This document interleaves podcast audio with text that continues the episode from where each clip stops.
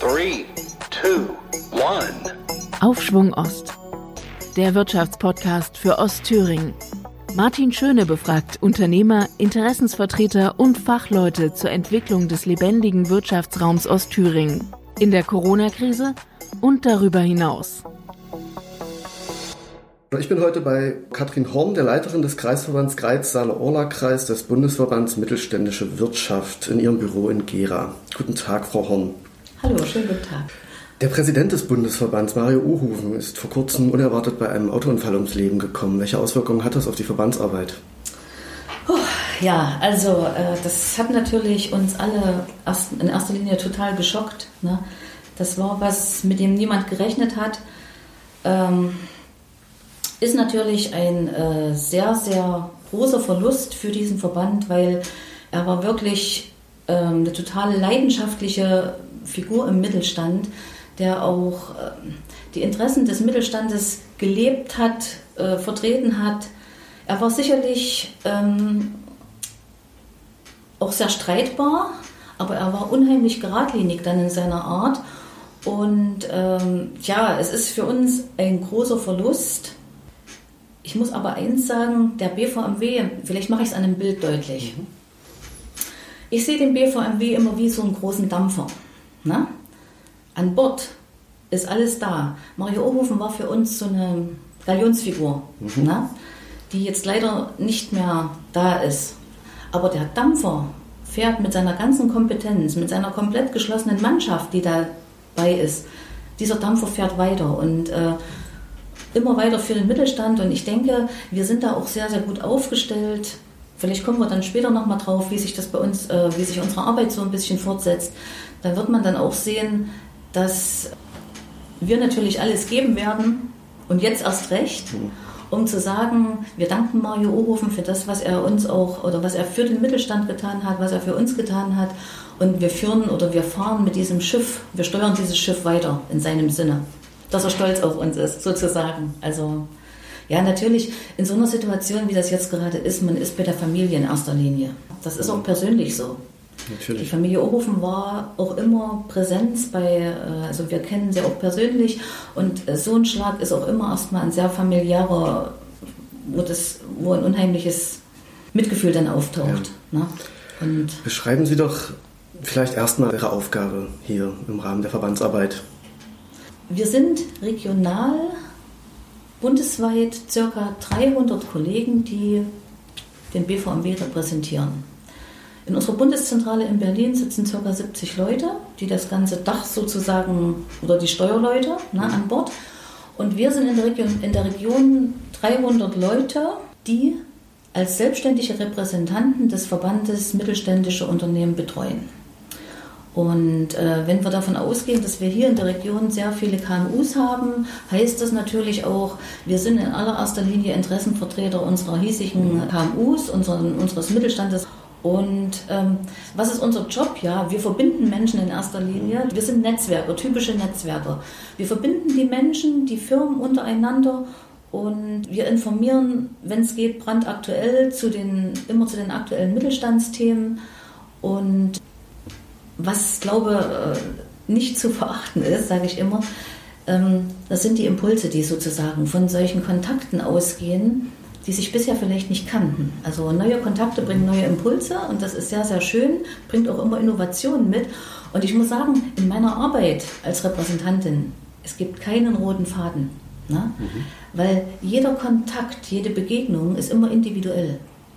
Und wenn wir Menschen miteinander verbinden, können wir heute noch gar nicht wissen, was da morgen draus wird. Mhm. Von, von, daher total spannend und eine ganz tolle Aufgabe. Jeden Tag eine Herausforderung, aber wie gesagt, immer anders.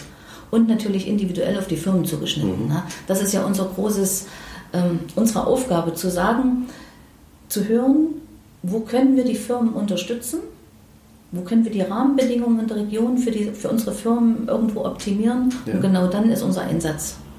Sehr schön. Welche Branchen prägen denn den Mittelstand der Region Ostthüringen? Alle. gibt es etwas, das es nicht gibt? Nee. Also ich, habe, ich bin seit sieben Jahren in dieser Funktion. Mhm. Ich habe noch nicht ein was gefunden, was wir gebraucht haben, was es hier nicht gibt.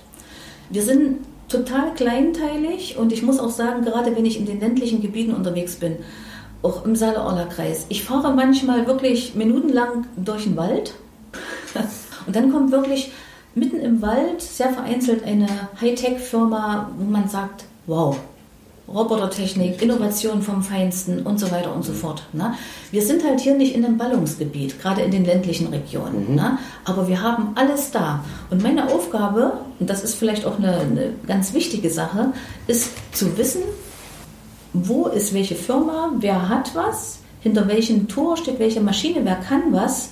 Und das ist jetzt eine Sache zu sagen, wenn dann ein anderes Mitgliedsunternehmen kommt und braucht etwas, dann können wir sagen, wendet euch mal dort, dort, dort oder dorthin. Ne? Das heißt, ich bin Lokalpatriotin. In erster Linie will ich die Umsätze hier in, in Ostthüringen lassen. Mhm. Ja, also von daher, wie gesagt, es gab bisher noch nichts, was wir nicht gefunden haben. Sie haben die ländlichen Regionen schon angesprochen.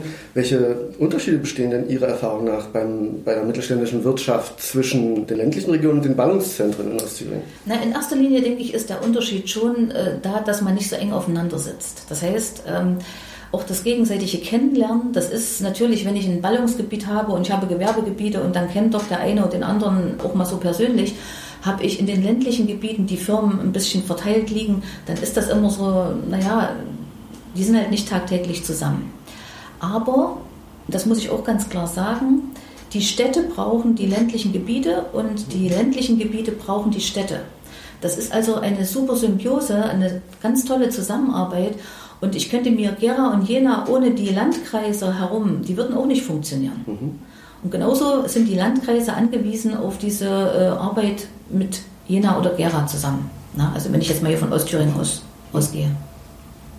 Können Sie mir denn Beispiele nennen für besonders innovative Firmen, die Ihnen in der letzten Zeit aufgefallen sind? Ja, ja, natürlich. Und gerade die Corona-Zeit hat so viele Innovationen neu hervorgebracht. Und da war es eine, äh, eine ganz interessante Sache. Also äh, ich habe einen Metallbauer in Weida, der hatte eine tolle Idee, der ist auch schon immer sehr innovativ unterwegs. Der baut alte Seekontainer um. Mhm. Und er hat mich damals, als Corona anfing, auch sofort angerufen, Mensch Katrin, was könnten wir denn machen? Könnten wir nicht irgendwo auch was in, in Richtung Vorsorge und Desinfektions und so? Und da haben wir gesagt, okay, wir machen mal eine Telco oder eine, eine Webkonferenz, wie es damals in Corona-Zeiten war. Ich guck mal, ich lade ein paar Leute dazu ein. Da hatte ich dann noch äh, MKF auf der Lederhose mit eingeladen, weil die diese ganze Technik sozusagen, die Automatisierungsstrecke machen. Mhm. Ich hatte mir äh, den Stefan Lansch noch mit dazu genommen von Hygienemarkt 24, die also auch Mitglied bei mir sind. Also alles drei Mitgliedsunternehmen. Und wir haben ganz kurz entschlossen am Abend eine Webkonferenz gemacht. Und erstaunlicherweise auch hier wieder, die drei Firmen sitzen ja nicht mal im Umkreis von 20 Kilometern und kannten sich bis zu dem Zeitpunkt noch nicht persönlich. Aber alles drei junge Unternehmer, also junger Mittelstand, total innovativ. Die haben sich ausgesprochen und gesagt, okay, wir machen das. Eine Woche später saßen die zusammen, hatten ein Exposé von der Clean Stage sozusagen entwickelt. Die ist ja jetzt mittlerweile auch schon sehr bekannt und auch durch die Medien gegangen.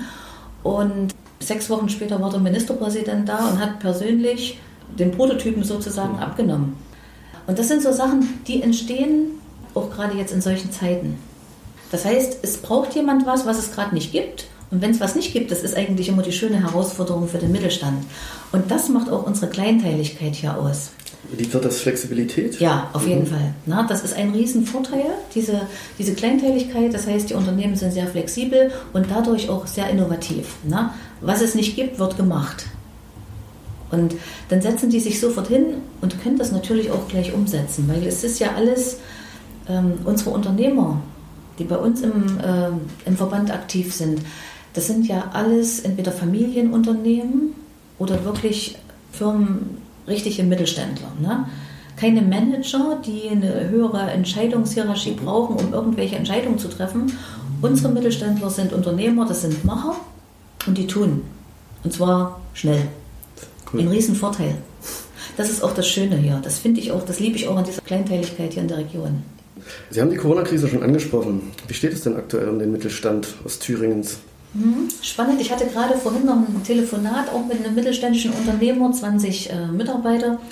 Ähm, das, ich glaube, das, das größte Problem, was unsere Unternehmer gerade haben, ist die Unplanbarkeit.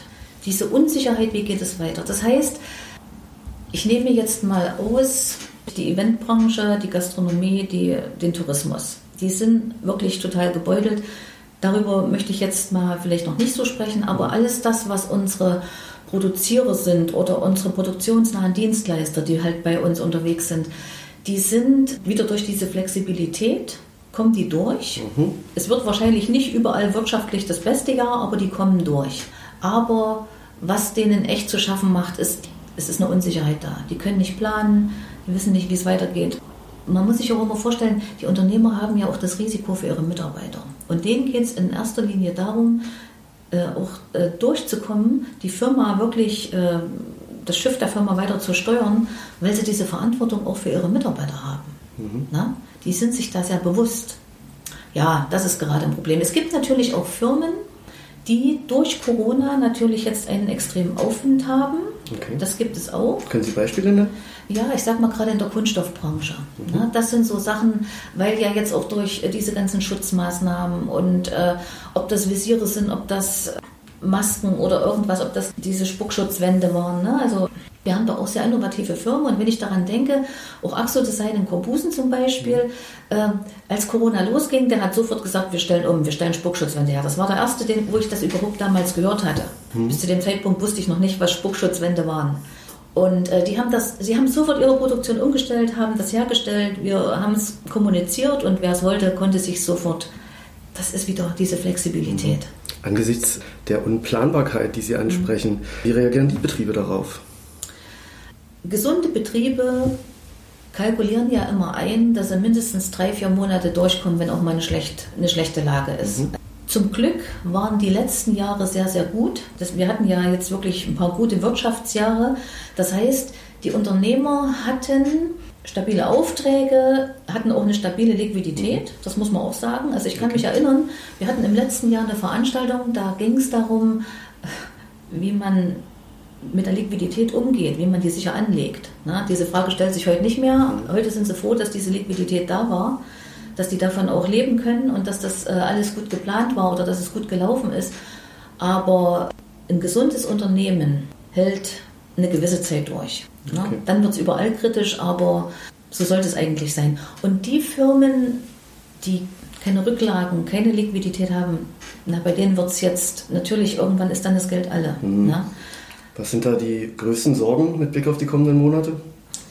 Naja, die Liquidität, ne, wie okay. sie das absichern, ob sie das schaffen oder nicht. Dann kommt wieder drauf an, wir haben ja auch viele Solo-Selbstständige, ne, die natürlich als Dienstleister dann auch noch dabei sind. Die haben äh, ganz andere Voraussetzungen, die kriegen auch andere Förderungen und da da muss man natürlich auch sagen, da war am Anfang sehr viel Chaos, als das Ganze losging, weil man nicht einschätzen konnte, wer kriegt jetzt welche Förderung. Können die Hilfen in Anspruch nehmen oder müssen die in die Grundförderung gehen? Also das waren so ein paar Sachen, aber wir haben das relativ, ich denke, auch gut kommuniziert und wir haben ja immer ein offenes Ohr dafür. Standen Sie da beratend zur Seite? Ja. Und das ist für uns das Positive an der Situation jetzt. In Krisenzeiten zeigt sich, wie stark ein Netzwerk und wie stark so ein Verband ist. Das konnten wir, wenn ich das jetzt rückblickend mir anschaue, das konnten wir in den letzten Jahren, in den letzten guten Jahren gar nicht so zeigen. Ne? Aber jetzt hat sich das gezeigt. Es kommen E-Mails, Anrufe, über alle Kanäle kommen irgendwelche Anfragen und wir konnten glücklicherweise durch unsere Experten alle beantworten. Und wenn ich von unseren Experten spreche, dann sind das unsere Unternehmer, unsere Mitgliedsunternehmer. Weil so ist theoretisch unsere Arbeit. Ne? Jeder Mitgliedsunternehmer ist Experte auf seinem Gebiet. Der, der eine Kunststofffirma hat, ist unser Experte für Kunststoff. Der, der einen Metallbau hat, ist unser Metallexperte. Und das sind aber alles Experten aus der Praxis. Das heißt, nicht irgendwelche Berater, die ich mir sonst woher irgendwo einfliegen muss, um da unsere Firmen zu beraten, sondern das sind einfach praktische Beispiele. So nach dem Motto, ich rufe jetzt mal den an, der kennt sich damit aus, der wird mir schon helfen können. Mhm. Welche Rolle spielen denn die staatlichen Unterstützungsmaßnahmen aktuell für den Mittelstand? Na, das ist schon sehr wichtig. Das ist äh, unheimlich wichtig, aber es ist ja immer relativ schnell kommuniziert worden, aber die Umsetzung ist nicht so doll, wenn ich das jetzt mal so sagen darf. Die Hilfen kommen nicht überall an, die Hilfen kommen nicht überall schnell an und das ist, glaube ich, gerade das größte oder die größte Unsicherheit, die unsere kleineren Unternehmer betrifft. Ja? Überhaupt zu sagen, kriege ich das, kriege ich das nicht, dann ist das wieder von Land zu Land unterschiedlich. Ne? Also unsere Bundeszentrale hat das so gemacht, Wir hatten eine relativ schnelle Übersicht bundesweit mhm. und dann nochmal auf alle Länder sozusagen aufgesplittet, weil ja die Gesetze bundesweit einmal drüber gestülpt wurden und dann aber überall landestypisch nochmal irgendwelche Abweichungen oder Änderungen kommuniziert wurden. Da war eine relativ schnelle Übersicht da, die, glaube auch zum Vorteil für unsere Leute waren. Gibt es da bei der Kommunikation auf jeden Fall noch Verbesserungspotenzial der Regeln? Verstehe ich Sie richtig? Ja, ja. weil man kann man muss sich das so vorstellen. Ne? Wir sind ja durch unsere Vernetzung nicht nur in der Wirtschaft, sondern auch in der Politik, Wissenschaft und Gesellschaft. Läuft ja bei uns alles zusammen. Und politisch gesehen ist das ja so, wir haben zum Beispiel beim BVMW gibt es einen politischen Beirat, in dem aus jeder Partei jemand drin sitzt. Um einfach zu sagen, die Sache des Mittelstands steht in erster Linie. Mhm. Ne? Da ist es unabhängig von der Farbe des Parteibuches, wenn es der Sache oder den Mittelstandsthemen dient. So, und so handhaben wir das hier auch. Und ich muss sagen, ich habe zu fast allen Parteien wirklich einen guten heißen Draht, sodass wir da auch immer die aktuelle Gesetzeslage von allen kriegen. Jetzt ist das mein Job, das Ganze ein bisschen zu bündeln und zu sagen, so, hier habe ich das gehört, das gehört, das gehört, was ist jetzt richtig, nochmal Abgleich, das ist sehr wichtig. Und dann zu sagen, so liebe Unternehmer, also es ist so, so, so oder so. Wir haben aber auch immer die Möglichkeit, nochmal nachzufragen. Okay. Das ist das Gute. Wenn wir jetzt die nächsten Monate nochmal sehen, was müssen die Prioritäten der Politik sein, um das weitere Wirtschaften der, der Unternehmen zu gewährleisten? Es ist Kindergarten und Schulen, weitere Unterstützungsmöglichkeiten. Wie steht dazu die mittelständische Wirtschaft hier? Also das Aller, Allerwichtigste ist, Zusagen, die gemacht werden, von der Politik auch einzuhalten. Weil sonst sind wir wieder bei dem Punkt, es ist alles nicht planbar. Ne? Und dann ist auch das Vertrauen nicht mehr da. Weil wenn Zusagen nicht eingehalten werden, hat man kein Vertrauen und das ist immer, das bringt noch mehr Unsicherheit und das ist dann kritisch. Das heißt, das wäre eigentlich das sehr wichtig. Natürlich ist es auch wichtig, gerade jetzt zu sagen, diese ganzen Veränderungen, die das jetzt mit sich bringt, das auch politisch jetzt nicht auszubremsen. Also ich nehme mal das Beispiel Digitalisierung. Jetzt, seit Corona, merken alle, wie wichtig Digitalisierung ist. Mhm. Auch in der Politik ist das mittlerweile angekommen. Aber meiner Meinung nach wurde von März bis jetzt trotzdem schon wieder viel zu sehr das Ganze verschlafen. Es hätte schon mittlerweile äh, noch stärker überall auch Einzug, gerade in den Schulen, gerade in der Bildung. Ne?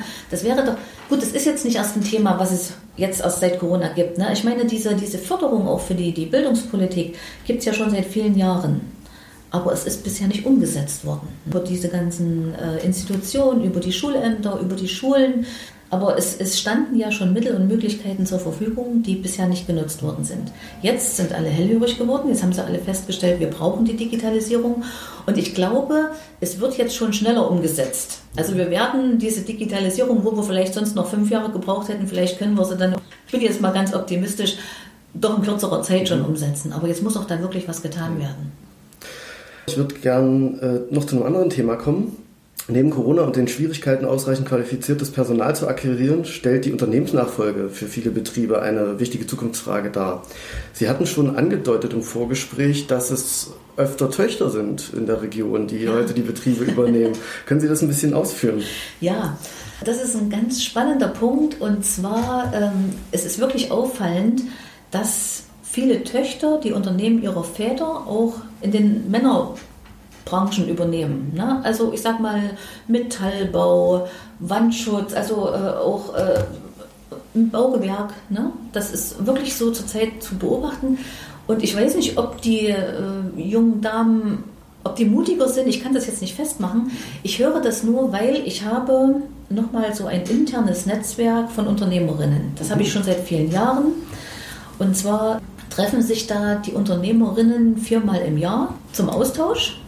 Und das ist komplett anders, als wenn wir gemischte Veranstaltungen machen. Ne? Okay. Ich mache im Monat ja so zwei bis drei, also außer in Corona-Zeiten, zwei bis drei Veranstaltungen. Ne? Meistens gemischte und das ist natürlich auch immer davon abhängig, wir müssen ja alle Branchen zusammenbringen. Mhm.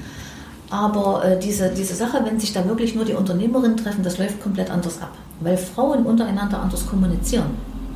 Die fragen nach wenn die Unternehmerinnen untereinander sind und dann auch zum Beispiel die Nachfolgerinnen dabei sind, die holen sich echt Rat und suchen sich, wenn es geht, vielleicht auch eine Mentorin aus dieser Frauenrunde noch heraus, mit denen die dann wirklich zusammenarbeiten und sagen, Mensch, ich muss ja nicht jeden Fehler doppelt machen. Bei den weiblichen Unternehmensnachfolgen, da geht es meistens um ein, um ein Problem.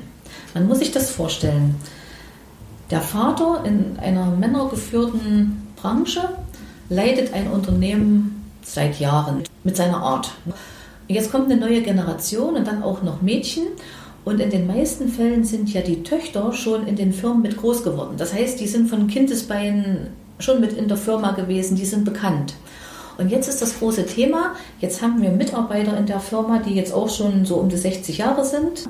Jetzt ist das Problem, akzeptieren die jetzt, wenn das Töchterchen kommt und sagt, ich möchte das jetzt mal durchsetzen, nehmen die diese Damen, diese jungen Damen jetzt ernst? Das ist, ein, das ist eine Sache, die zieht sich durch alle weiblichen Unternehmensnachfolgen durch. Kann ich mir vorstellen. Welchen Rat geben dann die erfahrenen Unternehmerinnen? Durchhalten. Nein, der Rat ist so, die haben das ja auch mal irgendwann angefangen und äh, haben gesagt, wir sind auch in unserer Position stark geworden.